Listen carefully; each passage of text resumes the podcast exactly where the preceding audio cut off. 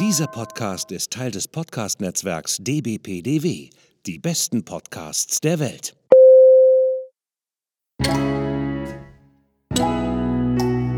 Willkommen beim Podcast von Rockstar TV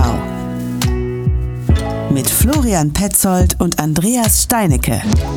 Hallo Andreas. Oh, du bist schon wieder so ein lustiger kleiner Grinse, Kastropper Grinsebär, ey, unfassbar. Ey. Ihr seht das leider da draußen nicht, aber der Florian, der der strahlt. Der, der, in, in, ich habe das Gefühl, ich sitze hier im kalten Essen, im dunklen, kalten Essen und unweit von mir, 50 Kilometer entfernt in Kastrop, geht die Sonne auf. Und die Sonne hat das Gesicht von Florian Petzold. Guten Morgen, mein lieber Florian, ich grüße dich. Oh Gott, irgendwie halt irgendwie das Gesicht, äh, der Mond von Kastrop Rauxel oder was, irgendwie mit meinem runden Gesicht. Nee, nee, lass mal lieber. Okay. Ähm, du, pass auf, lass auf das Thema Fahrrad, wie wir immer hin, hinreiten was laber ich heute für einen Scheiß? Bin, ey, bin, ich, bin ich heute Andreas Steinecke, der sich bei, wie beim letzten Podcast da irgendwie ein Ei gelegt hat? Nein. Also wir, wir quatschen ja wieder über Fahrradfahren. Und, und, und, wir, und wir haben, und wir haben, und wir haben uns wieder mal einen Gast. Ich habe mich gerade wiederholt, einen Gast eingeladen. Schon wieder. Ähm, der war bei der Tour de France mit dabei und jetzt fährt der Gravel. Ja, Entschuldigung, wenn ich das wieder so sage. Ich weiß, du hast es. Ja. Gravel fährt er. Ja. Äh, ähm, Wolltest du ihn vorstellen oder soll ich? Nein, ich übernehme das jetzt. Äh, geh du mal Sonne aufgehen und sowas, ne? Und alles ist gut. Ja, wir begrüßen ganz herzlich äh, Paul Voss. Paul, ich grüße dich. Schön, dass du bei uns bist. Ja, moin. Äh, schön, dass ich da sein darf. Schön, dass du das zweite Mal dabei, dabei bist. genau, äh, zu, zur Transparenz. Äh, wir mussten, oder ich musste gerade meinen Rechner schon mal neu starten, weil hier irgendwas nicht funktioniert hat. Aber jetzt höre ich mich tatsächlich nicht doppelt ähm, und freue mich auf das Gespräch. Sehr gut, sehr gut, sehr gut. Technische Mängel sind beseitigt und alles läuft. Aber ähm, liebe Zuhörer und Zuhörer da draußen, ähm, wir haben nur vier Minuten jetzt in den Papierkorb geworfen. Insofern, alles ist gut, alles ist prima. Ähm, Paul, ähm, du bist jetzt quasi so ein bisschen in der, in der Off-Season. Gerade eben hatten wir schon mal so das Gespräch damit angefangen. Und äh, ich möchte da gleich mal, bevor wir den großen ähm, Reigen um dich herumspannen, äh, möchte ich dich einfach mal fragen, ähm, was ist denn überhaupt eine Off-Season für einen Gravelbiker? Gibt es das überhaupt? Boah, ich meine, also auf der Straße lässt sich es auf jeden Fall einfacher zu definieren, weil da hat man die ganz klar. Äh, beim Graveln weiß ich gar nicht, weil es gibt ja so viele Arten von Graveln. Ne? Also mhm. äh, dann die Leute, die Bikepacking machen, so wie ich Radrennen und Leute, die einfach nur so Rad fahren. Von daher, jetzt meiner Sparte mit dem Rennfahren würde ich sagen, ist jetzt Off-Season. In den Staaten mhm. geht es zwar gerade noch weiter, aber für uns Europäer ist auf jeden Fall jetzt gerade ein guter Zeitpunkt, um mal so zwei Wochen das Rad in die Ecke zu stellen und äh, sich zu erholen. Aber ich glaube, das handhabt auch äh, jeder für sich selber. Also ich versuche jetzt gerade zwei Wochen mal nicht Rad zu fahren, um auch noch gesund zu werden. Ähm, genau. Du hast gesagt zwei Wochen. Also zwei Wochen ist jetzt, äh, ist jetzt ein echt überschaubarer Zeitraum. Äh, das sind 14 Tage. Mhm. Das ist jetzt nicht wirklich viel. Ja gut, ne? also Offseason heißt ja dann auch äh, ja, so wie Basisarbeit anfangen, aber so mehr als zwei Wochen ist auch schwierig, muss ich sagen. Also ich bin jetzt auch nicht mhm. mehr ganz so jung, ich bin jetzt auch nicht alt, aber man merkt das schon, man, man, merkt das dann so mit den Jahren, dass, äh, dass man auf jeden Fall die Zeit der Offseason auf jeden Fall verringern sollte, äh, damit der Einstieg nicht ganz so schwer fällt. Ja. Ja, okay, verstehe ich. Ähm, Herr Petzold, äh, Sie haben gerade kurz ein bisschen äh, gelächelt, äh, ob des Alters von Paul. Warum? Äh, warum? Ich sag mal so, ähm, ähm, der Mountainbike-Sport geht ja jetzt auch in die Off-Season rein. Auf jeden Fall ab morgen. Morgen sind ja, also das ist immer so für mich irgendwie. Morgen ist äh, Red Bull Rampage, wo sie da in Utah äh, da die Hügelchen runterfahren. Die Hügelchen und gut, ja. die Hügelchen, ja, ja. ich, verniedliche, ich verniedliche das ja immer so schön. Ja. Äh, und, und dann ist eigentlich halt so, eigentlich so also ab da heißt es dann auch meistens schon, die Bikeparks machen zu, äh, ähm, äh, wir, wir, wir fahren dann auch nicht mehr so. Aber da muss ich dann dem Paul wieder wiederum recht geben. Ja, zwei Wochen fahren wir dann auch nicht, aber dann irgendwie ach komm, scheiß drauf, Matschalarm. Ne? Und, dann, und dann sind wir mit unseren Mountainbikes dann halt äh, im Wald unterwegs, auf den legalen Strecken, muss ich ja immer sagen. Äh, äh, und äh, dann ist dann halt Matschparty angesagt. Irgendwie, die Waschmaschine läuft dann tagtäglich so ungefähr. Äh, und, und fertig. Ne? Also wenn es jetzt natürlich extrem regnet oder sonst und Blitz und Donner, da geht keiner raus. Muss ja auch nicht. Ne? Und sollte man auch nicht. Vor allen Dingen nicht in den Wald. Aber sonst irgendwie ist das so ein bisschen so identisch. Irgendwie, ja, zwei Wochen mal Ruhe und dann aber wieder anfangen. Genau. Ähm, ich fange jetzt einfach mal, ich fange jetzt mal ganz am Anfang an. Äh, Paul, du bist äh, 1986 in Rostock geboren und ähm, das ist zufälligerweise äh, auch ähm, dieselbe Geburtsstadt äh, eines auch sehr, sehr bekannten Radsporthelden, nämlich äh, Jan Ulrich. Ähm, allerdings muss man dazu sagen, Jan Ulrich ist 1973 geboren, das heißt, er war schon 13 Jahre, als du auf die Welt gekommen bist. Nichtsdestotrotz ähm, hatte quasi dieser Umstand schon von jeher immer so ein bisschen einen Einfluss auf dich gehabt? Also als du deine, als du beschlossen hast, quasi mit dem Radfahren zu beginnen, war Jan Ulrich da für dich irgendwie so eine Art, hm, wie soll ich sagen, Vorbild? Ah, nee, ich bin eigentlich zum Radsport gekommen, weil ich mich für das Fahrrad an sich interessiert habe. Also ich habe damals ein Mountainbike gehabt und habe das irgendwie immer versucht zu tun, also in Anführungsstrichen.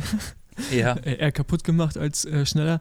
Aber ähm, bin dann bei uns hinten auf dem Hof immer, hatten wir so einen Kreisverkehr da halt immer so schnell wie möglich versucht äh, rumzufahren. Von daher, ich hatte gar keinen Bezug so zum Straßenradsport und zu Jan Ulrich. Mhm. Also ich bin in den Verein gegangen, PSV Rostock. Da war dann der äh, Peter Sager, der wiederum auch Jan Ulrich entdeckt hat, ähm, quasi mein erster Trainer. Und dadurch habe ich dann zu Jan Ulrich gekommen und auch Lance Armstrong so die Zeit. Aber er war jetzt für mich in dem Sinne kein Vorbild. So später war dann so ein Fahrer wie André Greibel zum Beispiel so äh, mehr Vorbild, weil der halt altersmäßig dichter mit dran war und ich halt gesehen habe, wie sein Weg verlaufen ist. Und da war das immer so das Ziel, so diese gleichen Schritte zu machen wie er, was die Teams angeht im Nachwuchsbereich und dann auch sehr Profi bei Telekom geworden damals oder bei T-Mobile. So der war für mich eher näher dran als sozusagen Vorbild, als es jetzt ja ein Ulrich war. Obwohl ich natürlich jetzt, mhm. klar, so im Nachhinein hat man dann auch viel darüber gesprochen, dass äh, Ulle aus dem, ja, vom gleichen Trainer kommt, aus der gleichen Heimat. Mhm. Äh, aber genau, gibt, wie gesagt, auch noch andere Greipe, der, wie ich finde, auch einen, äh, da auf jeden Fall den, den Standpunkt äh, einer, einer Legende irgendwo auch verdient, zumindest in Bezug auf Rostock. Ja. Mhm, auf jeden Fall. Ähm, jetzt hast du gerade gesagt, so ein bisschen so deine, deine, deine Genese war eher so ein bisschen im Mountainbike-Bereich. Ähm, wie hat sich das, äh, wie bist du zum Radsport gekommen? Also du hast gesagt, du hast quasi mit dem Mountainbike da ein bisschen auch technisch äh, dran, dran ein bisschen rumgefummelt und bist dann irgendwie dort gefahren. Ähm, wie hat sich das für dich so entwickelt? Ja, genau, rumge rumgebastelt, dachte ich, okay, irgendwie so ein bisschen mehr Radfahren wäre cool, haben uns beim Verein angemeldet. Äh, die ersten Jahre waren eher nicht so gut. Bei uns musste man früher so einen Test auf der Bahn machen. Ähm, boah, ich weiß gar nicht mal, wie lange es war. 2000 Meter Zeitfahren, irgendwie Sprint äh, als Aufnahme quasi. Und mhm. äh, das war wohl gerade bei mir gerade so gut, dass ich äh, aufgenommen werden konnte. Und die ersten Jahre war ich auch eher nicht so fleißig, was das Radfahren angeht. Mir wurde dann schon nahegelegt, vielleicht auch das Radfahren nochmal zu bedenken, weil, ich, weil ich auch nicht okay. gut war. Ja, und dann findest du halt Freunde und dann wurde ich immer besser, hab mehr Bock gehabt auf Training und dann äh, kam so eins zum anderen quasi über die verschiedenen Altersklassen.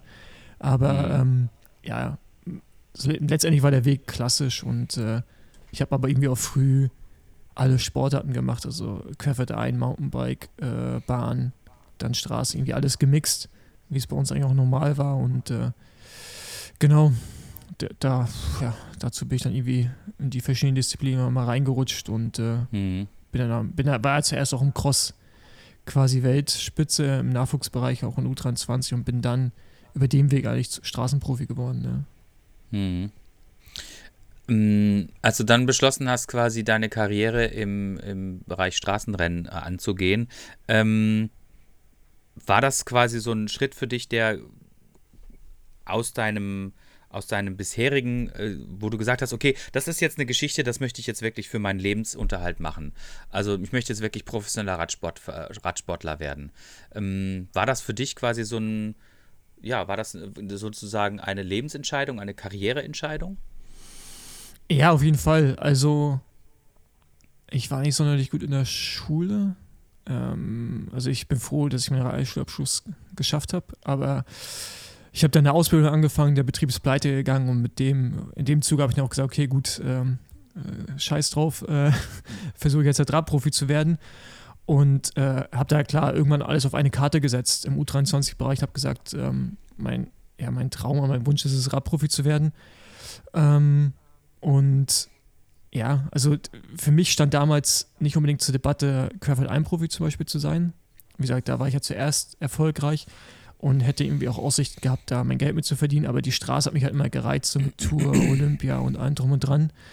Ähm, dass das für mich erstmal naheliegender war, es da, da zu probieren. Und ja, der Weg dahin war schon ziemlich hart, ähm, weil ich jetzt auch nicht aus einer wohlhabenden Familie kam oder komme. Und äh, deswegen war das dann irgendwann wirklich so eine Schicksalsentscheidung zu sagen, okay, gut, äh, Ausbildung zur Seite, alles auf die Karte Radsport. Auch die ersten Jahre auf jeden Fall mit äh, den wenigsten Mitteln versucht, das irgendwie zu realisieren. Also da war es irgendwann schon so, dass ich, ich bin zum Radrennen gefahren und wusste, ich muss bei dem Radrennen Preisge einfahren, um quasi einen Sprit nach Hause bezahlen zu können. Ähm, und das, äh, also klar, man kommt dann irgendwie immer schon nach Hause, aber es war auf jeden Fall so, dass halt quasi das Starkgeld, die 10 Euro, was es war, halt, die man gezahlt hat, das waren dann halt auch die 10 Euro, die man noch im Portemonnaie hatte. Und ähm, ich bin heute von auch überzeugt, dass, glaube ich, auch dieses, dieser Umstand, dass es hart war, mir geholfen hat, Bratprofi zu werden, auch mich, mir jetzt immer noch hilft, ja, so in dem, wie ich Dinge angehe, weil man dann versucht, aus wenig viel zu machen und du einen anderen Drive in dir hast, wenn du weißt, ich müsste jetzt hier schon schnell fahren, ähm, damit ich vielleicht das nächste Rad dran auch finanzieren kann. Ähm, genau. Wie würdest du dann deine Zeit als äh, Straßenradprofi äh, ähm, sozusagen jetzt in der Retrospektive beurteilen? Äh, würdest du sagen, ja, das war eine sehr, sehr gute Zeit, die hat mich auch sehr geformt? Oder würdest du sagen, der Straßenradsport ist schon eine ziemlich äh, taffe, harte, krasse Nummer. Ähm, da habe ich mich nie so richtig wohl gefühlt. Nee, ich habe mich da immer super wohl gefühlt und ähm, bin auch froh, dass ich es gemacht habe oder dass ich was heißt gemacht habe, also dass ich talentiert genug war und äh, auch Ehrgeiz mitgebracht habe, um irgendwie Radprofi zu werden, bin eigentlich alle großen Rennen gefahren und ähm, von daher möchte ich die Zeit nicht missen, ähm, bin aber auch irgendwie froh im Nachhinein, dass halt so Ende 2016 so dieser, ich vor die Wahl oder vor die Wahl gestellt wurde, aufzuhören oder weiterzufahren und mhm. ich mich halt dafür entschlossen habe, aufzuhören und dann jetzt in den letzten Jahren viele Dinge ausprobieren konnte und jetzt halt wieder in dem Sinne ein Radprofi bin, aber in einem ganz anderen Metier und auch selbstbestimmter und äh, ja, so klar, so äh, zurückblickend war es vielleicht ein bisschen früh mein Karriereende auf der Straße, aber im Nachhinein bin ich jetzt auch erst ja, ich bin 36, kann ich gerade mal nachrechnen. Jetzt bin ich 36, war eigentlich schon mal sportlicher Leiter, kommentiere, habe für die ARD kommentiert, kommentiere für One, mache einen eigenen Podcast, versuche mir ein eigenes Business aufzubauen. Und das erst mit Ende 30 vielleicht anzufangen oder mit Anfang 40 in einer noch längeren Straßenkarriere wäre sicherlich schwieriger geworden. Von daher bin ich ganz froh, dass alles so gekommen ist. Hm. Das hört sich, das hört sich so ein bisschen an wie ein anderer Gast, den wir hatten, äh, Jasper Jauch. Äh, das hört sich so ein bisschen identisch an. Ähm, aber worauf ich, worauf ich äh, jetzt mal eine Frage habe, ähm, was bedeutet es denn wirklich Radprofi im Straßenbereich zu sein? Ich sag mal so, ich, ich bin eher das Metier Mountainbike, Andreas ist mehr Gravel halt. Ich komme auch noch zu Gravel, ne? also keine Angst. Der hat mich da gepackt mit äh, äh, und, und fertig. Ähm, aber wie ist es denn da? Also ich, ich sag mal so, wir hatten ja Nina Hoffmann schon mit dabei. Dann hatten wir mal Nina Hoffmann, da gab es ja bei der ARD auch so ein, so, so, so, so ein Abbild von ihr, was sie macht, irgendwie halt so, ne? Aber wie schaut das dann im Radrennen aus, ne? Im Radprofibereich für die Straße aus? Irgendwie äh, gibt es da irgendwie schon so, dass du da wirklich in so einem Verband drin bist und der diktiert, wo du fährst, äh, was du machen sollst, welche Sponsoren du tragen musst oder wie schaut das da aus? Weil ich habe davon keine Ahnung. Ja, genau, also Straßen Radsport, jetzt zumindest ähm, in den oberen Kategorien, also Pro Team und World Tour, ist schon so, dass du halt angestellt bist in einem Team oder oftmals auch selbstständig, aber du halt einen Vertrag hast mit deinem, mit deinem äh, ja, Team und nicht mit den Sponsoren direkt, sondern mit einer Betreibergesellschaft, die bezahlen dich halt quasi monatlich. Und ähm, genau die schreiben mehr oder weniger auch vor, welche Rennen du zu fahren hast. Du hast einen gewissen Einfluss darauf, wenn du gut genug bist, dass du dir auch Rennen aussuchen kannst. Aber klar, du bist innerhalb einer Teamstruktur unterwegs, hast wenig Freiheiten, was äh, eigene Sponsoren angeht. Ähm, und ja, im Prinzip ist es auch nicht für alles als ein normaler Arbeitgeber, ja. Also ich meine, äh, man kann das schon so eigentlich vergleichen. Und sonst ähnelt es oder sonst ähnelt es schon sehr auch anderen professionellen Sportarten innerhalb des Radsports irgendwie, weil letztendlich viel Training äh, irgendwie mit, mit drin ist, viel Reisen bei uns auch. Ähm, der große Unterschied ist bei uns, glaube ich, dass es immer eine Person ist der Sieger oder Siegerin, aber du brauchst ein Team, um dahin zu kommen. Und das Team wird eigentlich selten mhm. geehrt und auch dann die HelferInnen und so. Und das ist so der, glaube ich, große Unterschied zu vielleicht auch Mountainbike, jetzt auch Gravel oder Downhill, wo du auch irgendwie als Einzelsportlerin halt im Mittelpunkt stehst und für dich den Erfolg äh, einfährst. Und das ist auf der Straße halt nicht der Fall. Und ähm, dafür ist aber auf der Straße der Fall, dass du halt 30 Leute im Team hast und alle verdienen in der Regel so viel Geld, dass sie ein, ein gutes Leben davon haben können. So. Es gibt immer so sein Für und Wider, aber der Straßenradsport ist, glaube ich, von allen Disziplinen der härteste, weil du, weil dir halt sehr, sehr viel abverlangt wird, auch was das Reisen angeht, plus du viel opferst, ohne wirklich auch im Mittelpunkt stehen zu können, ja, ohne dass die Öffentlichkeit davon was wahrnimmt. Also das ist so sehr viel, äh, ich weiß nicht, wie man es benennt, also so, ähm, mir fällt jetzt gar kein Wort davon, aber so, so, so unsichtbare Helden, ja, und äh, mhm. das hast du natürlich bei Mountainbike-Bereich, glaube ich, seltener. Also wenn du gut bist, ja, dann, dann bist du sichtbar. Und im Straßenradsport hast du ja ganz viele Leute, die sind, die sind mega, mega gute RennfahrerInnen, aber die werden nie im Rampenlicht stehen, weil sie halt in der Rangfolge in dem Team woanders angesiedelt sind, ja. Ja, das ist ein, sehr interessanter Punkt, weil ähm, man hört ja auch immer wieder oft in der Berichterstattung ähm, von den großen Radsportrennen, sei es der, der Giro oder die Tour de France, dass es ja immer quasi ähm, eine Teamleistung ist, die dann letztendlich denjenigen, der das äh, gelbe Trikot dann entsprechend auch äh, inne hat und dann auch die Tour gewinnt, äh, ohne sein Team, ohne seine Edelhelfer, ohne seine Wasserträger, äh, wird er dort nie hinkommen. Und das finde ich immer super spannend, weil das mh, ein sehr, sehr ähm, ja, ein sehr großes Maß an Taktik benötigt vom Team, um diesen Einzelnen quasi dann dorthin zu heben, wo er dann auch entsprechend dann landet. Selbstverständlich muss er natürlich auch die Leistung erbringen. Ähm, aber wenn man das auf die anderen Disziplinen jetzt wieder vergleicht, wie, wie, du gerade auch schon gemacht hast, und ich wiederhole das jetzt einfach nur mal, aber ich finde das halt so spannend, ist es halt zum Beispiel bei den Gravel-Rennen oder auch bei den Mountainbike-Rennen halt ganz anders. Natürlich brauchst du auch irgendwo so eine Art Teamstruktur, aber du bist letztendlich trotzdem derjenige, der das alleine schaffen muss und auch entsprechend alleine seine Taktik überlegen muss und auch alleine überlegen muss, wo gehe ich jetzt an, wo, wo greife ich jetzt an. Beim ich sage jetzt mal, beim, ähm, beim Gravel-Rennen ist das natürlich nochmal was anderes, weil es einfach auf eine viel längere Distanz geht, ähm, als jetzt zum Beispiel beim Mountainbike-Rennen, wo dann doch eher nochmal so ein bisschen das Fahrkönnen, sei es jetzt Enduro oder Downhill, darüber entscheidet, die, äh, ja, die Siegessekunden rauszufahren. Ne? Mm, aber ich glaube, wir können jetzt ganz gut eine Brücke zu dem bauen, was uns natürlich letztendlich am meisten interessiert, ist nämlich das Gravelbiken. Ähm, Straßenradsport ist jetzt nicht unsere Disziplin und äh, Gravelbike ist zumindest meine Disziplin. Florian ist jetzt auch bald mit dabei. Ähm, ich betreibe das jetzt auch schon seit äh, über zwei Jahren und bin absolut Feuer und Flamme dafür. Ne? Und insofern ist es natürlich dann auch immer super spannend, äh, jemanden im Podcast zu haben, der das äh, auf so einem professionellen äh, Level betreibt wie du und vor allen Dingen auch entsprechend halt auch Rennen fährt. Herr, Herr Petzold, ich bitte. Paul, wie ist denn das Terra so von Aubert? Super. Also, das ist immer, also das das ist halt, das, das kriege ich so oft gefragt und dann frage ich immer, also als wenn ich jetzt sagen würde, dass es scheiße ist, weil, also, also, ich meine, ist ja schließlich mein Sponsor, nee, aber jetzt mal Spaß beiseite, also es war ja von mir auch eine bewusste Entscheidung, äh, von Kellner wegzugehen hin zu Orbea. Ähm, und ich sage immer, es, ne, also alle bauen mittlerweile gute Räder, klar gibt es dann auch nochmal Unterschiede, aber für mich war das jetzt schon einfach, äh, als ich gesehen habe, ähm, wie das Rad konzipiert wurde. Also ich habe ja nur eine Zeichnung gesehen, wo das Rad da noch nicht released war.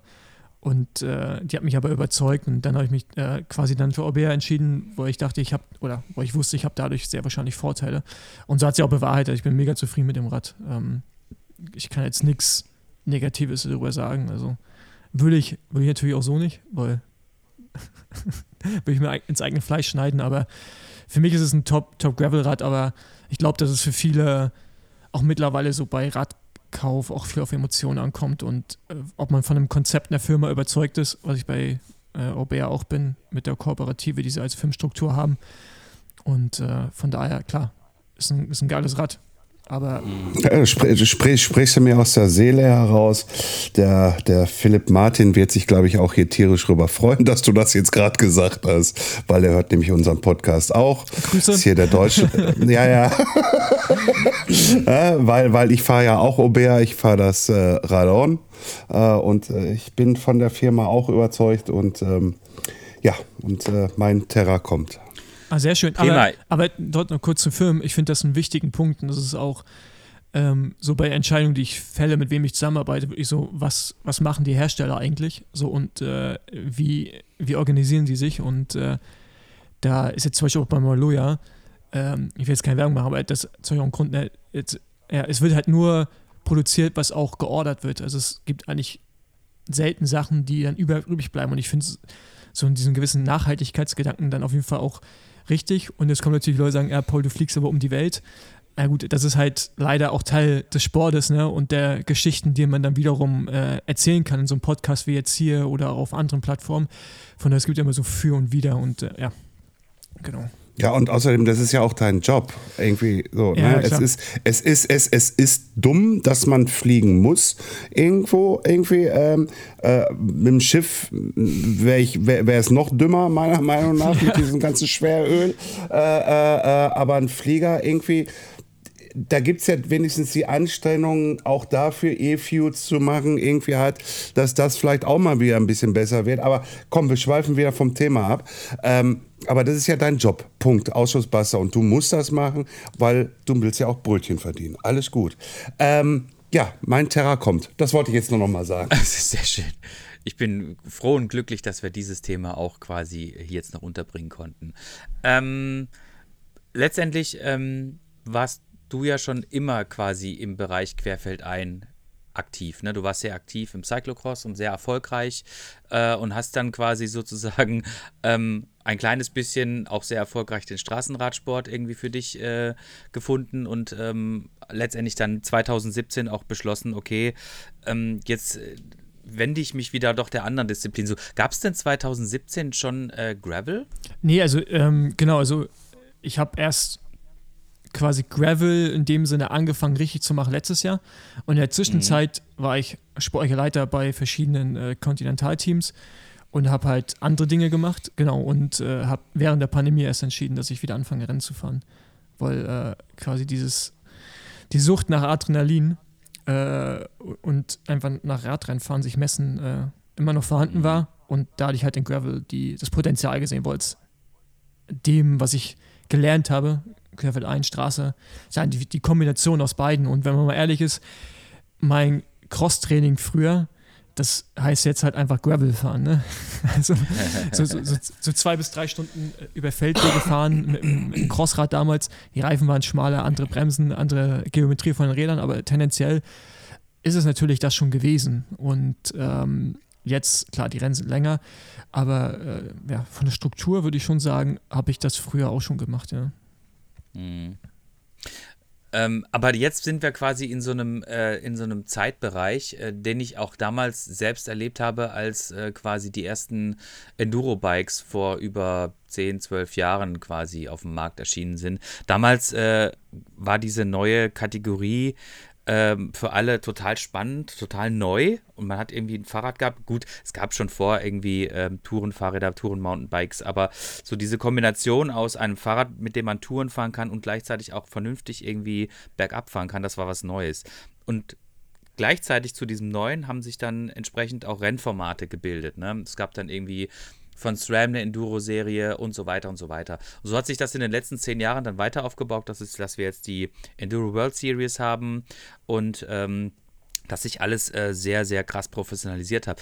Und genauso sehe ich es, ist quasi ähnlich im Gravel-Bereich. Auch dort ist jetzt quasi so ein bisschen äh, eine neue, ja, es ist eine neue Kategorie von Fahrrad entstanden, äh, die erst alle natürlich immer belächelt angeguckt haben und sich gefragt haben, warum muss ich denn mit, warum, warum hat dieses Hardtail einen Rennradlenker, ne? Oder warum muss dieses Rennrad jetzt irgendwie so breite Reifen haben, ne? Also es, ist halt diese Genese aus ähm, einerseits einem, einem, einem, äh, ja, einem Straßenrennen fahre, äh, Quatsch, einem, einem Rennrad, so, und äh, sozusagen so ein bisschen die Gene aus einem, aus einem Mountainbike und das zusammengefasst.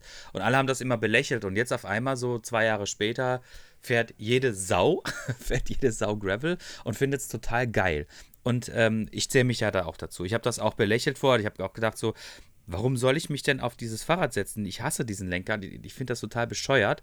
So, dann bin ich einen Tag damit gefahren und am nächsten Tag habe ich mich wieder drauf gesetzt und habe gedacht, so, ich bin nie was anderes gefahren. Alles ist super. Und jetzt fahre ich tatsächlich äh, 90 Prozent meiner Zeit das. Und äh, du hast gesagt, du hast es während der Pandemie für dich quasi äh, entdeckt und auch für dich ähm, als ein Sportgerät entdeckt, was, bei dem du auch kompetitiv mit anderen dich messen möchtest.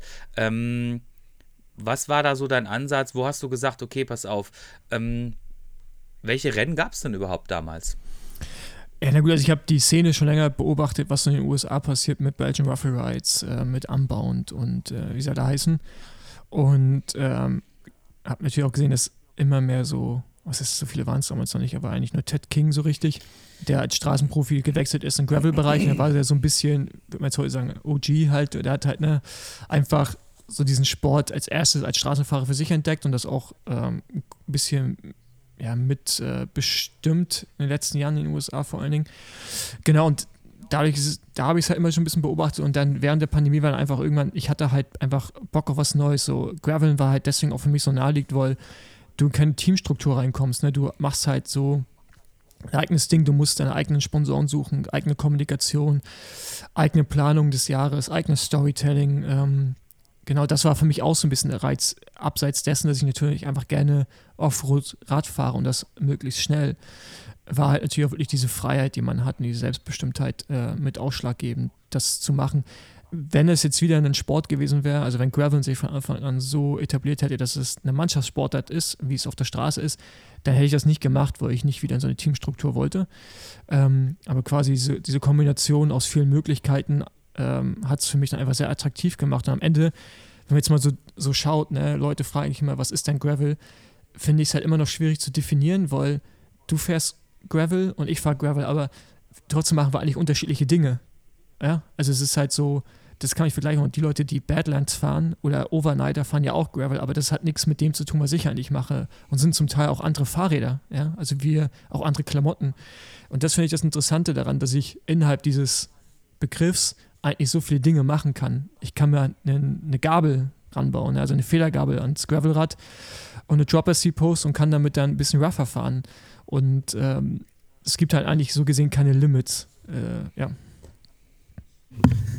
Ähm, mir ist gerade so wieder mal aufgefallen, ähm, wo du gesagt hast, irgendwie bei Graveln ist es freier, ich kann hier mein eigenes Storytelling machen, eigene Sponsoren suchen und und und. Und dann hast du den, das Schöne gebracht gehabt, irgendwie hätte sich Gravel dorthin entwickelt äh, zum Teamsport. Nee, nee, nee. Also nee, mir ist halt, da, da, ja, ist, also, ist, genau, hätte es sich dahin entwickelt?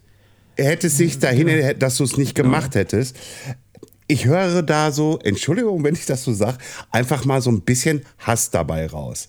Ja, irgendwie irgendwie halt, habe ich so ein bisschen so das Gefühl, irgendwie so, boah, nee, nie wieder so dieses Teamsport. Irgendwie halt, das war nicht das, was ich wollte, nicht das, was ich will.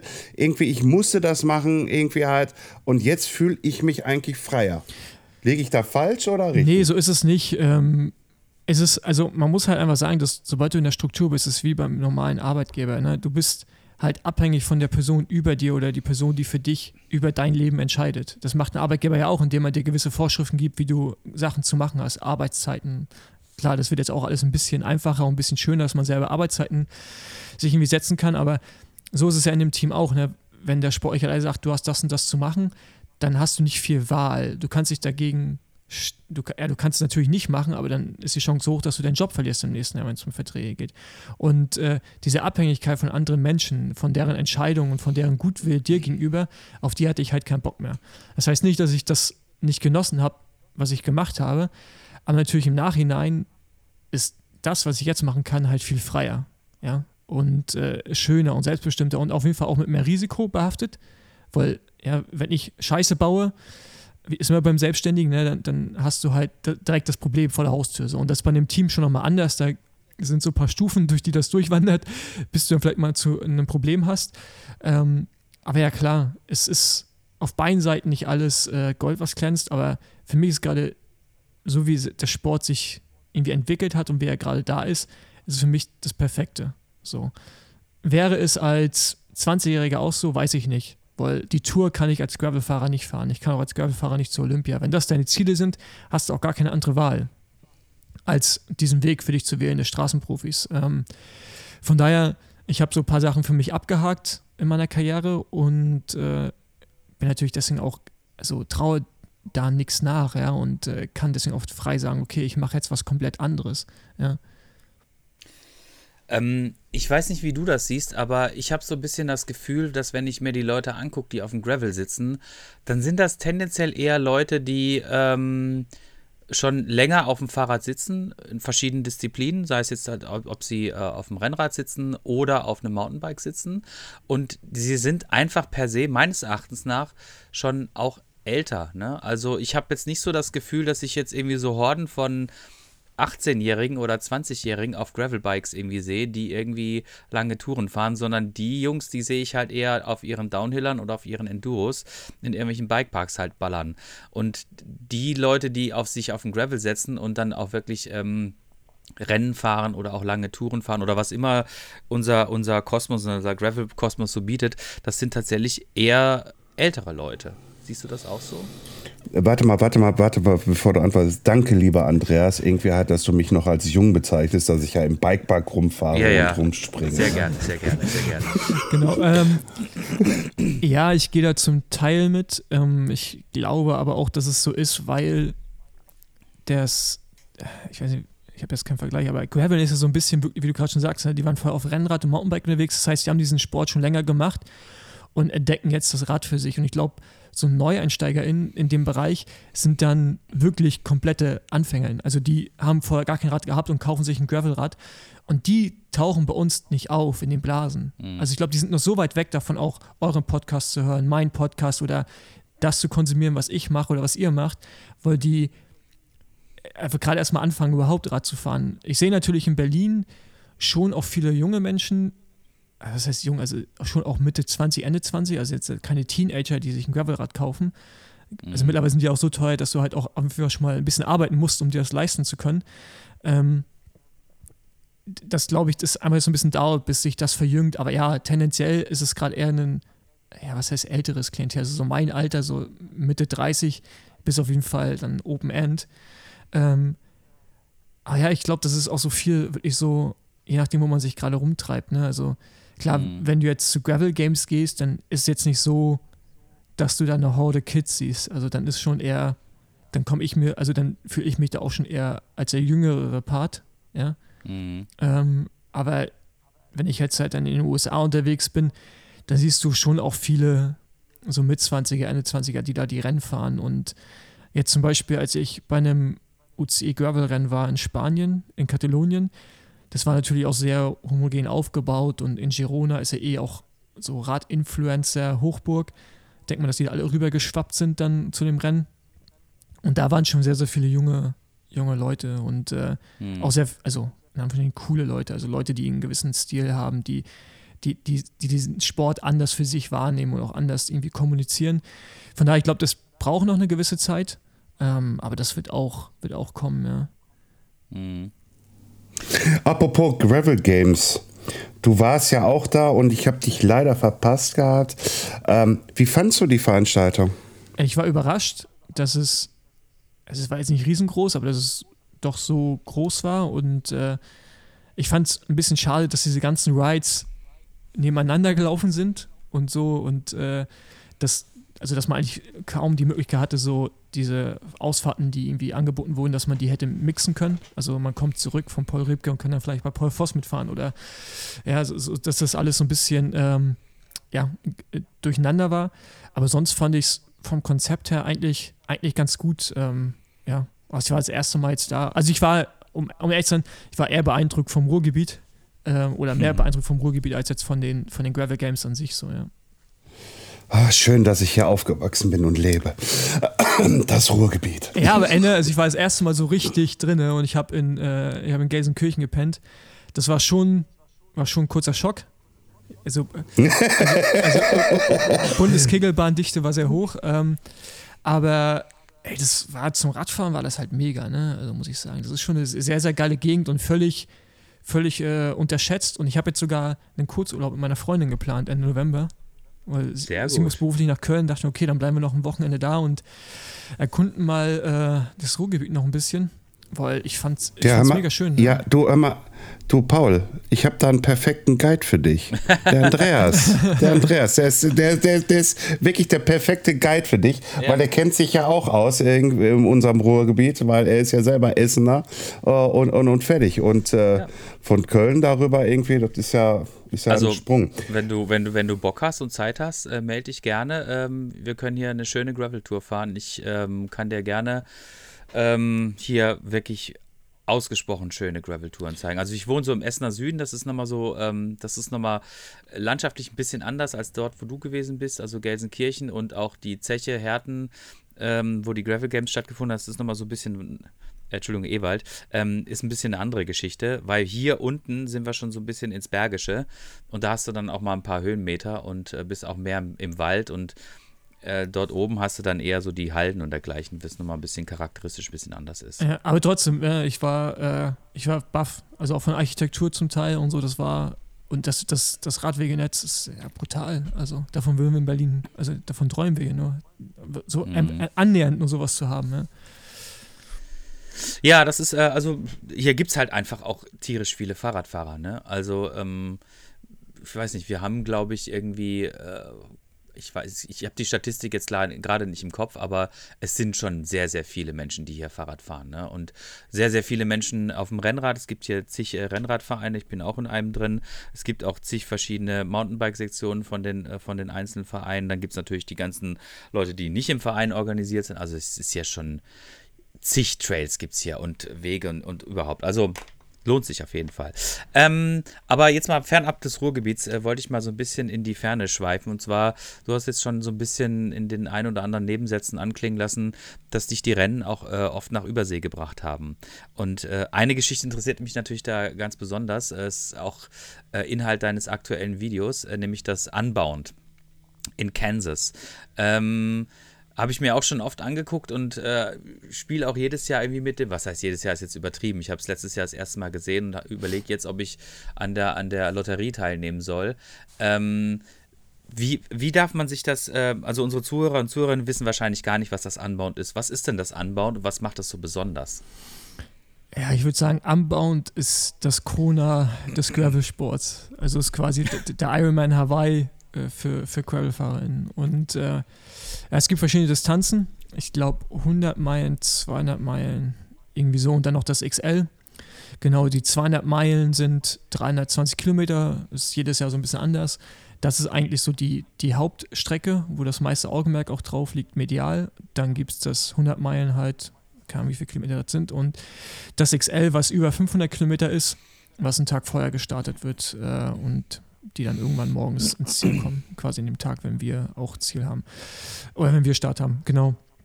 Es ist in Kansas, äh, in, der, in der Mitte von Nirgendwo, also das ist wirklich nichts. Und äh, ja, ist schon das größte Gravel-Rennen, was es, glaube ich, gibt, äh, von den Ja, ab hier kommt unser Werbeblock. Ihr könnt uns gerne bewerten bei iTunes. Bei iTunes habt ihr die Möglichkeit, uns Sternchen zu geben und Kommentare über diesen Podcast abzugeben. Äh, des Weiteren könnt ihr bei Spotify uns auch bewerten, nur leider keine Kommentare. Es wäre extrem super, wenn ihr das alle machen würdet. Wir würden uns tierisch darüber freuen, weil das ist ein Feedback, was uns zugute kommt, damit wir im Ranking nach oben kommen. Das war jetzt der kleine Werbeblock und wir wünschen euch viel Spaß beim Weiterhören mit Paul Voss und Rockstar TV.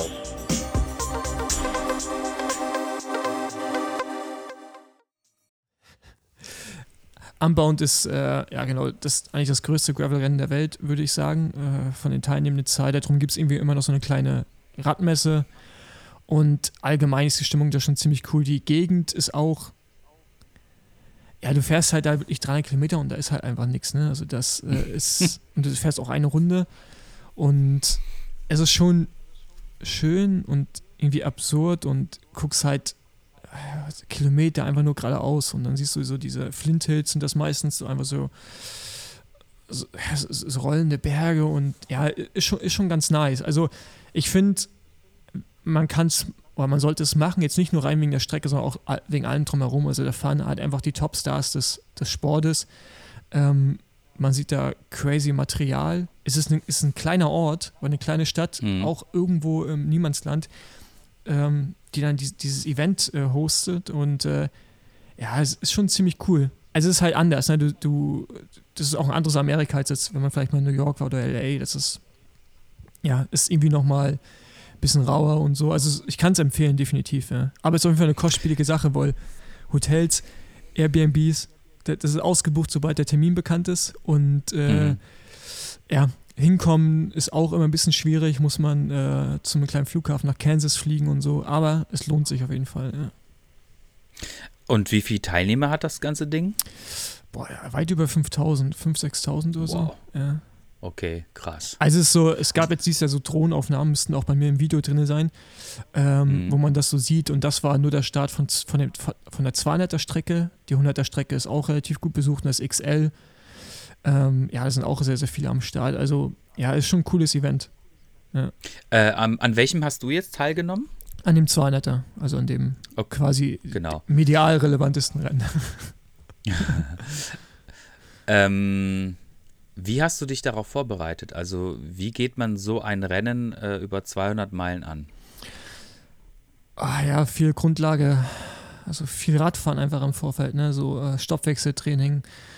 Ähm, ja, also einfach viel trainieren, so wirklich. Das ist so auch äh, so ein bisschen Erkenntnis dieses Jahres. Letztes Jahr war das noch nicht ganz so der Fall wegen Corona, aber dieses Jahr, dass ich wieder so ein bisschen in alte Muster zurückfallen musste, was die was das Training angeht, also die, die Menge, die man trainiert und auch äh, wie man irgendwie sein Leben gestaltet mit Ernährung und äh, früh schlafen gehen und pipapo. Von daher ja, um da irgendwie einigermaßen vorne mitfahren zu können, musst du leben wie ein professioneller Athlet. Also wenn man jetzt das Ding fahren will, einfach nur, äh, weil man es genießen möchte, dann ist es schon so, dass man einfach viele Ausdauerfahrten benötigt, weil wir waren jetzt dieses Jahr knapp unter 10 Stunden unterwegs, aber der Durchschnitt ist eher so bei ja, ich glaube so 14 bis 15 Stunden. Und äh, das ist schon eine sehr, sehr lange Zeit auf dem Rad. Und da, soll, da sollte man ab und zu schon mal längere Einheiten äh, absolviert haben, ja.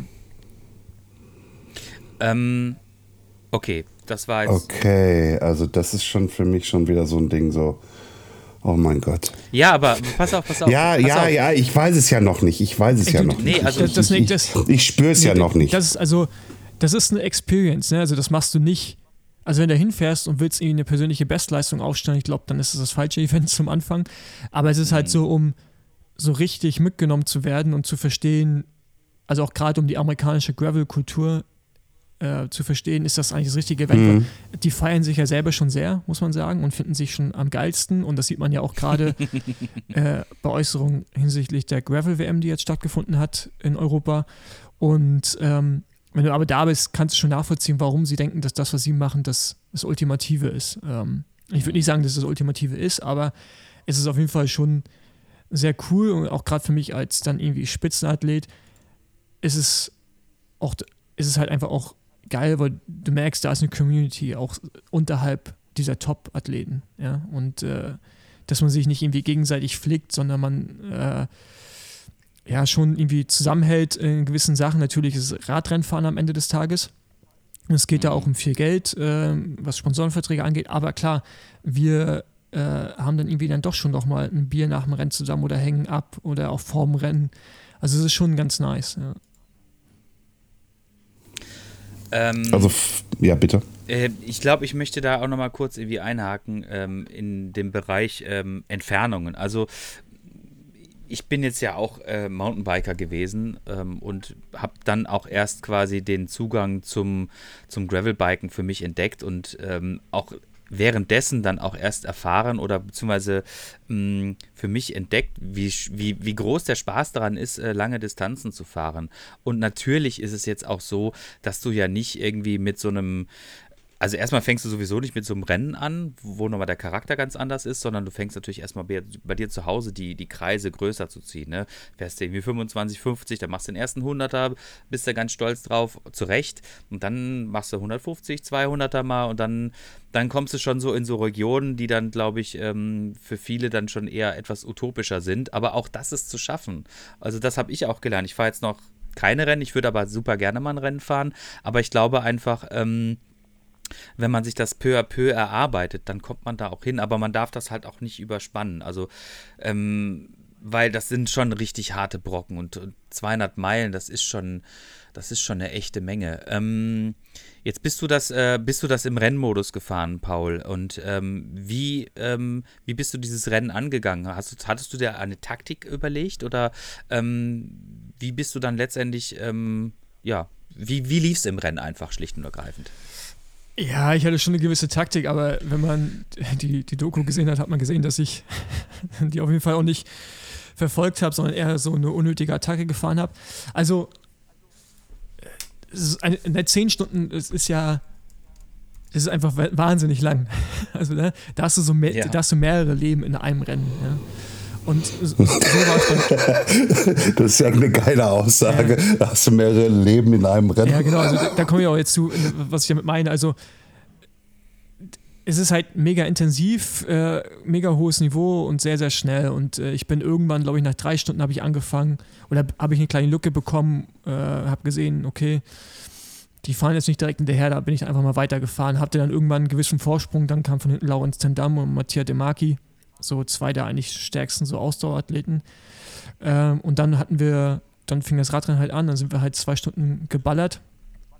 Äh, vorne raus, hatten auch einen soliden Vorsprung, hinten alle anderen Favoriten haben sie natürlich zusammengetan, versucht uns zurückzuholen, was nicht so richtig funktioniert hat. Irgendwann ist, bin ich dann im wahrsten Sinne des Wortes einfach explodiert, ging halt nichts mehr.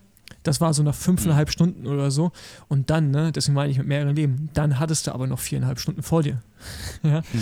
Und äh, das heißt, du hast so diese erste Phase im Rennen, wo du einfach nur so mitfährst, mitcruise, guckst, dass du keinen Platten bekommst, Energie sparst. Dann in meinem Fall fährst du eine Attacke, die auch eine gewisse Zeit reicht. Und dann kommt so die Phase, wo du dich dann versuchst, von sowas nochmal zu erholen, was wiederum so zwei Stunden gedauert hat. Und dann hast du nochmal eine Phase, wo du wieder merkst, da ist Energie da äh, wo du dann nochmal powern kannst. Also du hast so, das ist so ein Wellenbad der Gefühle einfach auch so ein langes Rennen. Und äh, es war für mich auch das erste Mal, dass ich ein Rennen über dieses, diese Distanz gefahren bin und auch über diese Zeit. Daher wusste ich auch nicht so richtig, was mit meinem Körper passiert. Und ähm, es ist sehr viel passiert. Wie gesagt, es waren so, wenn man es so sehen will, waren es so vier Kapitel, die ich hatte in diesem Rennen.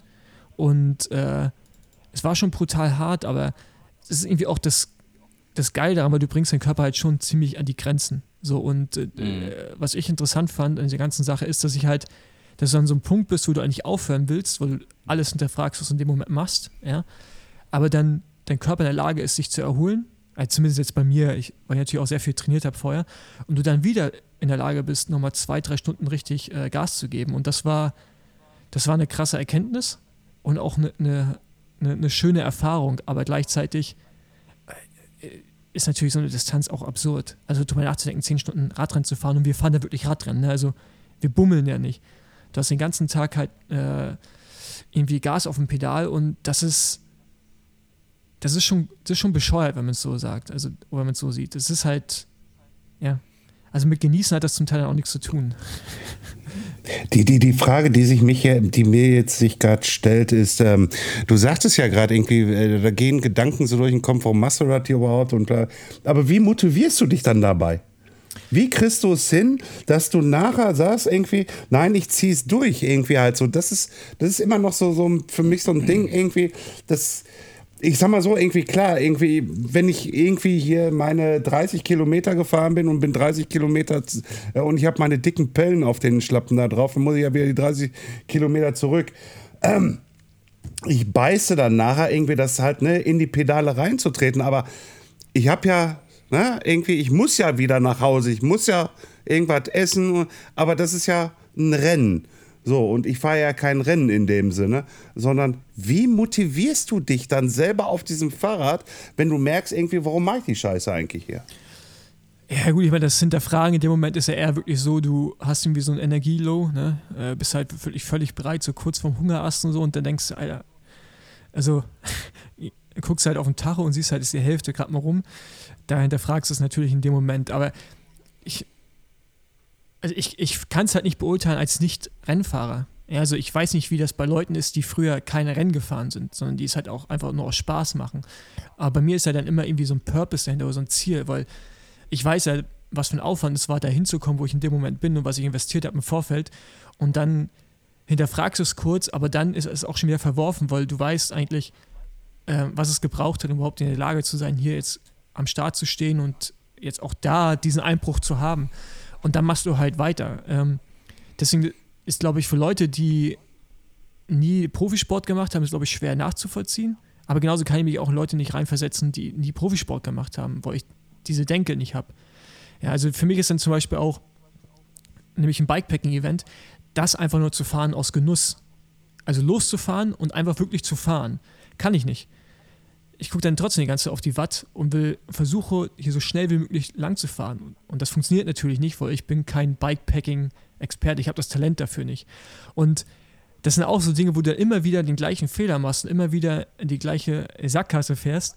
Aber man nicht daraus lernt, weil man halt diese innerlich dieses Verlangen hat, diesen Druck, ja, ich will jetzt hier powern. Deswegen, äh, ich glaube, es ist für Leute wie euch vielleicht schwer nachzuvollziehen, was, was wir da eigentlich machen, warum wir das machen zum Teil. Aber genau andersrum habe ich halt Respekt vor Leuten, die das wirklich einfach aus Spaß machen. Ich mache es auch aus Spaß, aber bei mir ist da immer gleich direkt eine Portion äh, Ehrgeiz und Wettkampf mit drin, so, was dann manchmal auch zum Nachteil wird. Ja, ich denke mal, du bist ja auch so geformt, ne? Also du kommst ja quasi aus diesem, ähm, ja, dein, dein Radsport, deine Radsportgenese war halt quasi direkt immer auf, auf Wettkampf und wahrscheinlich ja. liegt das auch einfach in dir drin, in dir, in dir selber drin. Aber ich kann das schon verstehen. Also, ähm, wenn ich mir jetzt irgendwelche Ziele setze, ne, zum Beispiel, ähm, ich habe ja letztens mal von einem unserer bekannten ähm, Bike-Produzenten von Ski-Bikes habe ich äh, letztens mal von Hamburg äh, ein Gravel-Bike äh, nach hier nach Essen überführt. Und da hatte ich auch erst überlegt, okay, ähm, also unsere Zuhörer wissen das schon, aber ich erzähle es jetzt dir, Paul, ähm, dass ich das quasi, ich mache das an zwei Tagen. Ne? Das sind so 380 Kilometer und mache das dann eine Hälfte an einem Tag und die andere Hälfte am zweiten Tag. Und da habe ich gedacht so, ja, nee, jetzt bist du gerade schon mit deinem Radsportverein, äh, bist du quasi schon mal an einem Tag irgendwie von äh, Essen nach äh, Bensasil gefahren, oben an die Nordsee an einem Tag mit 40 Mann. War eine sehr schöne Erfahrung, muss ich sagen, hat mir wirklich viel Spaß gemacht.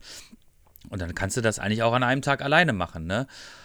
Es war dann ein diametral großer Unterschied, das mit 40 Mann quasi zu machen und äh, das, das Ganze dann alleine zu machen, was wirklich äh, jetzt vom Kopf her eine ganz, ganz andere Geschichte ist. Ne? Und so stelle ich mir das aber dann halt tatsächlich auch äh, im Rennen halt vor, ne? weil im Rennen bist du zwar mit vielen anderen Leuten unterwegs, die dich dann auch wieder so ein bisschen mitziehen, ne? aber du hast natürlich trotzdem immer noch so deinen eigenen Ehrgeiz, dass quasi. Ähm, ja, die anderen, mit denen du mitfährst, sind halt nicht einfach nur Mitfahrer, sondern das sind halt quasi Konkurrenten, ne? Die musst du halt hinter dir lassen. Und so war es einerseits ähm, ähm, quasi bei der Fahrt mit dem Verein, war's, da waren das Mitfahrer, das hat Spaß gemacht, die haben mich, die haben mich motiviert, die haben mich mitgezogen. Und äh, bei der Fahrt alleine war ich dann quasi mein eigener Konkurrent, ne? Weil auch, ich habe das ähnlich gesehen eigentlich wie die, ich, ich wollte das möglichst schnell hinter mich bringen ich hatte da jetzt nicht irgendwie so den Ehrgeiz, äh, da jetzt, ähm, oder nicht den Ehrgeiz, nicht so den, nicht so, dass die denke, ich möchte jetzt äh, so viel wie möglich irgendwie von der Landschaft mitkriegen. Das kriege ich auch so mit, sondern ich wollte das einfach in möglichst schneller Zeit hinter mich bringen, auch einfach, um es hinter mich gebracht zu haben. Ne? Und ich denke, genauso ist es letztendlich auch beim Rennen. Dann das Rennen motiviert dich einfach immer wieder dazu, ähm, schnell zu fahren und ähm, dich von den Konkurrenten abzusetzen. Jetzt weiß ich gar nicht mal, was ich eigentlich damit sagen wollte, ehrlich gesagt. So es ging,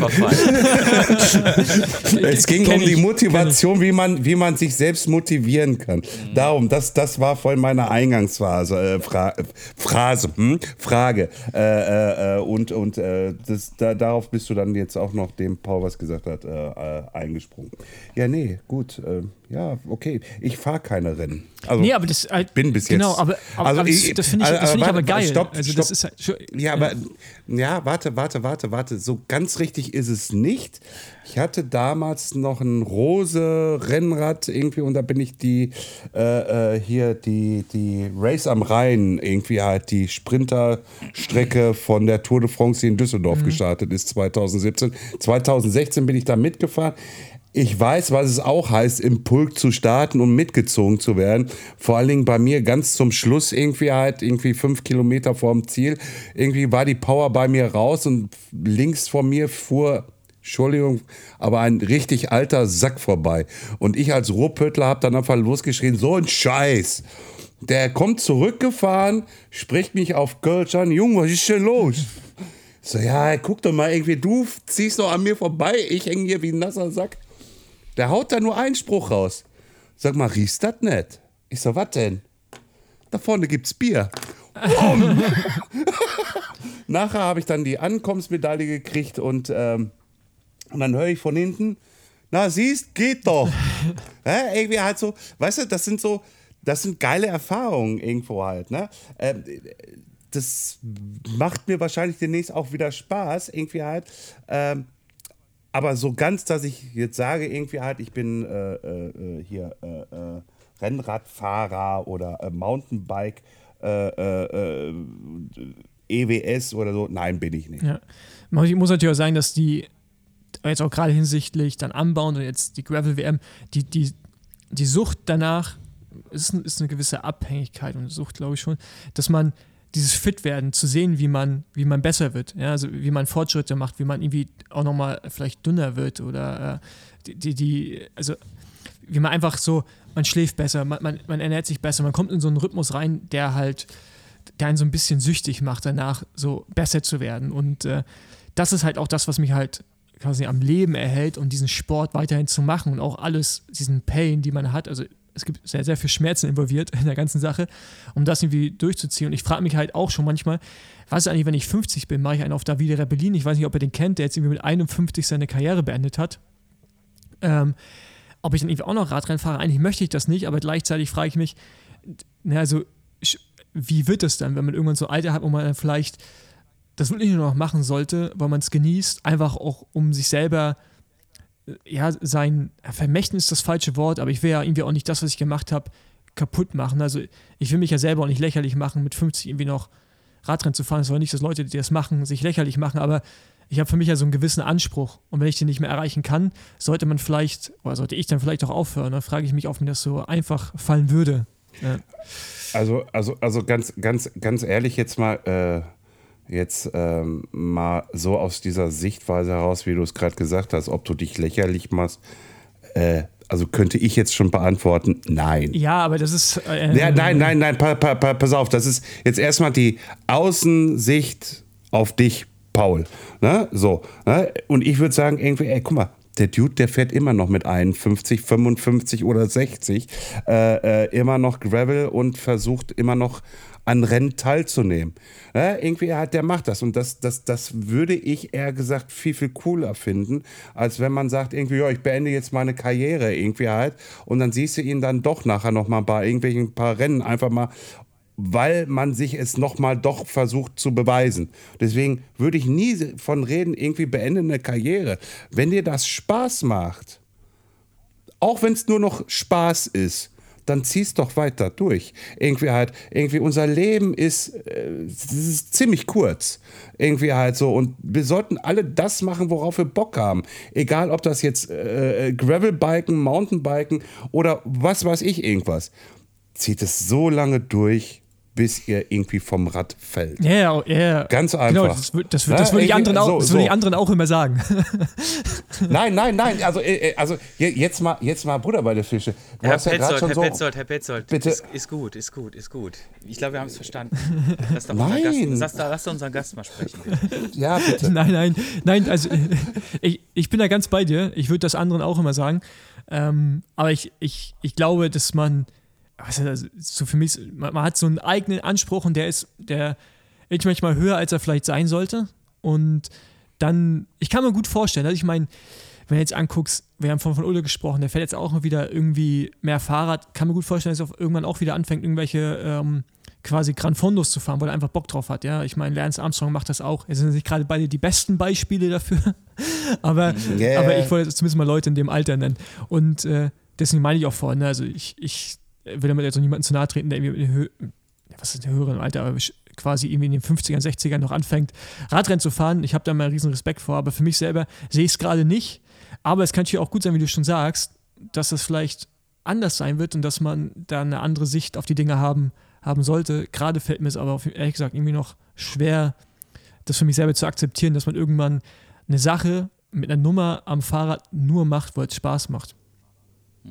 Ja, das, das ist, ähm, Entschuldigung, wenn ich dann jetzt wirklich mal sage, heißt äh, ich bin 45. ja, irgendwie Bandscheibenvorfälle und hier und da. Also irgendwie, ich mache den Sport trotzdem weiter, weil es mir einfach Spaß macht. Klar, ich habe vorhin gesagt, irgendwie halt, ähm, ich bin jetzt hier kein EWS-Fahrer oder irgendwie sonstiges. Ich wäre es aber gerne gewesen. Verstehst du, was yeah. ich meine? Irgendwie halt, ich, ich, ich, ich hätte es gerne gemacht. Ich Vollidiot, warum hast du denn erst wieder vor zehn Jahren, also jetzt mittlerweile, ja, zehn Jahren angefangen, wieder erst mit dem Radsport? Ne? Irgendwie vorher hast du nichts gemacht gehabt, irgendwie sporttechnisch. Ne? Und, und jetzt hast du da mit dem Mountainbike angefangen und und und. Ich hätte mir so gewünscht, irgendwie halt, dass ich Vollidiot irgendwie noch so mit 16, 17 irgendwie, aber da war Basketball bei mir eher. Ne? Und mit 15 habe ich das Mountainbike zur Seite gelegt gehabt und dann erst ein paar Jahrzehnte später, du musst mal was tun für dein Herz-Kreislauf-System. Da ist Fahrradfahren das Beste. Ja, und dann erst angefangen. Heute sitze ich hier und sage dir ganz ehrlich, hätte, hätte Fahrradkette mit 20 irgendwie, ich glaube, da hätte ich was gerissen. Da hätte ich nicht so viel Angst. Mm, ich finde, finde ein guter Punkt äh, hinsichtlich des Alters ist immer wieder mal sich so ein bisschen auch nochmal links und rechts zu gucken. Also ich ähm, habe irgendwann letztens, glaube ich, habe ich mal einen Bericht über das äh, Silk Road Mountain Race äh, gelesen. Ist ja auch so ein ähm, äh, so ein wirklich Long Distance Gravel Race. Und äh, das hat jetzt quasi, ähm, glaube ich, schon zum zweiten Mal ein Franzose gewonnen. Nämlich äh, Sofian, ja. Sof Sofian, genau. Und ich glaube, Sofian ist, glaube ich, auch schon irgendwie ähm, äh, Mitte 40, Ende 40 oder irgend sowas. Ich konnte jetzt leider nicht genau sehen, wann sein Geburtsdatum ist, aber ich meine, ich habe das irgendwo gelesen. Mhm. Und ähm, also das finde ich, äh, ich, was ich damit sagen möchte, ist einfach nur, das ist, glaube ich, äh, das, was wir hier betreiben mit dem Gravelbiken, ist, glaube ich, so ein bisschen losgelöst, habe ich so das Gefühl, von dem, von dem Alter letztendlich. Ich glaube, ähm, ich würde jetzt mal behaupten, ähm, erfolgreich im, äh, im Straßenradbereich zu sein, das geht, glaube ich, naja, ich weiß nicht, wie alt waren die ältesten ähm, ja, äh, Straßenrenner? Also jetzt, ne? also jetzt auf einem Niveau, wo man wirklich davon reden kann, dass die Weltspitze waren. Genau. Das irgendwie Valverde, ich glaube Mitte 40, Jens Vogt ist auch ja. bis hm, Anfang Mitte 40 gefahren. Ähm, ja, klar, bis da geht das. Ähm, aber ja, ich, ich bin da beide. Ich glaube auch, dass bei Gravel sich das ändert. Ich sehe es ja auch bei diesen World Series Rennen äh, von der UCI. Mhm. Ähm, da kommen ja auch immer mehr ehemalige Profis, die irgendwie teilnehmen, die sind auch schon Mitte 40 und sind auch immer noch gut. Ja, ja. ich glaube, das ist dann wirklich so die, wie vorhin schon gesagt, die eigene Wahrnehmung, die man hat. So, das, ich glaube, die muss sich da irgendwie vielleicht auch erstmal ändern und man muss das anpassen. Ähm, mhm. Genau, aber ich meine, ich finde es ja auch cool, wenn, wenn Leute selbst, also ich finde das Wort hohes Alter einfach. Also, wenn quasi Leute über, über das Alter hinaus, wo man klassisch Straßenradsport macht, ja, bis, man, wo, bis wo man es macht, hinaus noch weiterhin irgendwie eine kompetitiv ja. unterwegs sind, finde ich das super und habe da auch mega Respekt vor. Ich kann mich jetzt gerade selber nicht in dieser Position sehen, weil es mir schwerfällt, aber es kann natürlich auch sein, dass sich diese Ansicht in den nächsten Jahren ändern wird, wenn ich selber in das Alter komme und dann sage, eigentlich habe ich schon noch Bock. Ja, aber jetzt gerade fällt es mir selber ja. halt schwer, das zu sehen. Ne? Also ich würde mal sagen, der Altersbereich, in dem wir uns hier gerade bewegen, also Florian und ich, das ist so ein mittleres Alter. Ne? Wir sind Mitte 40 und äh, ich würde trotzdem mal behaupten, dass ähm, wir immer noch auf einem sehr, also auf einem, also zumindest ich bin aktuell auf einem auf einem ziemlich äh, hohen Leistungsniveau. Ja, muss ich einfach mal so sagen. Also so fit wie jetzt war ich noch nie, wenn ich dieses dämliche Corona nicht gerade irgendwie da niedergestreckt hätte und ich jetzt irgendwie mal Pause machen müsste.